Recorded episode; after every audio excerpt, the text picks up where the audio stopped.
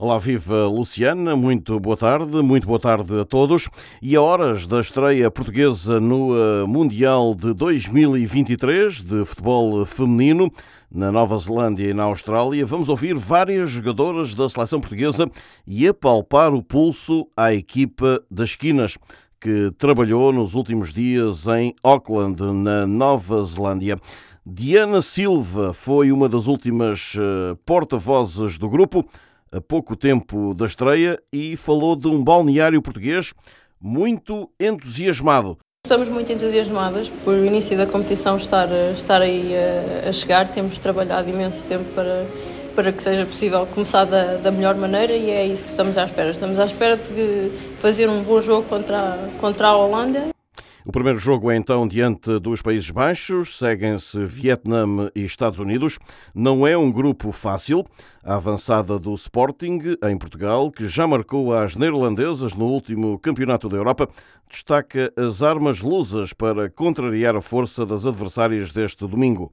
Somos uma equipa bastante inteligente, uh, rápida, uh, muito organizada e acho que temos que conseguir usar esses pontos fortes contra elas também. Portugal vai disputar o seu primeiro campeonato do mundo, mas nada pode ser dado por adquirido. Lembra Diana Silva, até tendo como base a surpresa da vitória da anfitriã Nova Zelândia sobre a Noruega na abertura deste torneio FIFA.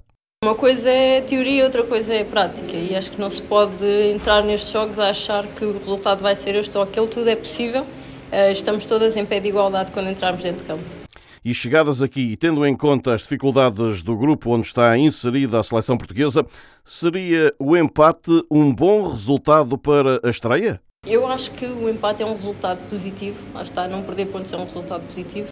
Outra futebolista portuguesa é Jéssica Silva, que olha assim para a seleção dos Países Baixos. Tem uma seleção muito completa, desde a defesa ao ataque, tem jogadoras muito experientes, com muita qualidade, a jogarem nas melhores equipas do mundo. Jéssica, avançada lusa, que garante pensamento exclusivo nesta primeira partida. Agora não há Vietnã, agora não há Estados Unidos, agora só há mesmo Países Baixos. E nós vamos entrar, temos-nos preparado para esse primeiro jogo, uh, queremos muito fazer um, bom resultado. E em campo vai estar mais do que uma equipa, uma bandeira, considera a avançada do Benfica. Não é o futebol feminino que está a jogar, é, é Portugal. É Portugal que está, está na competição e, e, isso deixa-nos deixa também com algum conforto, uh, deixa-nos uh, felizes, deixa-nos orgulhosas por sentirmos que as pessoas estão, estão à volta desta atmosfera, ainda que estejamos a mais de 15, 20 mil, 20 mil quilómetros. Outra futebolista lusa, Tatiana Pinto, esteve em três marcos históricos da seleção feminina de Portugal o Euro 2017, o Euro 2022 e agora o Mundial de 2023.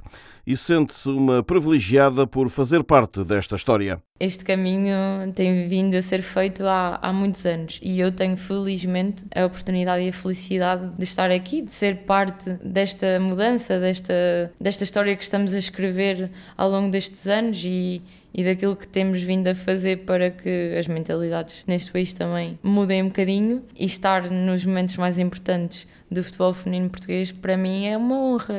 E tal como a média da seleção portuguesa, também a guarda-redes Inês Pereira olha para esta presença lusa na competição como um impulso para o futebol feminino português. O verdadeiro impulso foi o facto de nós estarmos no Mundial, porque as pessoas se calhar não têm não têm muita noção de tudo o que nós tivemos de fazer para chegar ao Mundial. E podem pensar que, ok, é normal Portugal estar numa competição FIFA ou da UEFA, uh, mas não, no futebol feminino não é normal. Há pouco escutámos uh, a jogadora portuguesa Tatiana Pinto, do Levante. Também lá fora, Inês Pereira, a guarda-redes que acabamos de ouvir, está ao serviço do Servete e eh, defende que não vai ser fácil a escolha do selecionador Francisco Neto para a baliza nacional entre ela, Inês Pereira, e ainda Patrícia Moraes. Vai ser sempre uma, uma decisão muito complicada e temos, temos de continuar a trabalhar, não podemos deixar que, ok, este jogo eu não joguei, o próximo também não vou jogar, é continuar a demonstrar o porquê da outra guarda-redes jogar. E assim vai a seleção portuguesa a muito, muito pouco tempo da estreia na presença inédita no Mundial diante dos Países Baixos este domingo. Antes de terminar, e vamos-nos eh, obviamente manter atentos, muito atentos a este Mundial e à presença lusa, olhamos ainda para Cristiano Ronaldo, que nos últimos dias fechou a porta a um regresso à Europa.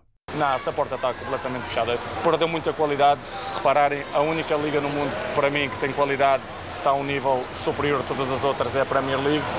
Na Europa, isso tenho a certeza que não vou, não vou jogar mais na Europa, quero jogar na Arábia, como disse há e seis meses Unidos, atrás. Não, também não. Acho que a Arábia, o campeonato é muito melhor que nos Estados Unidos.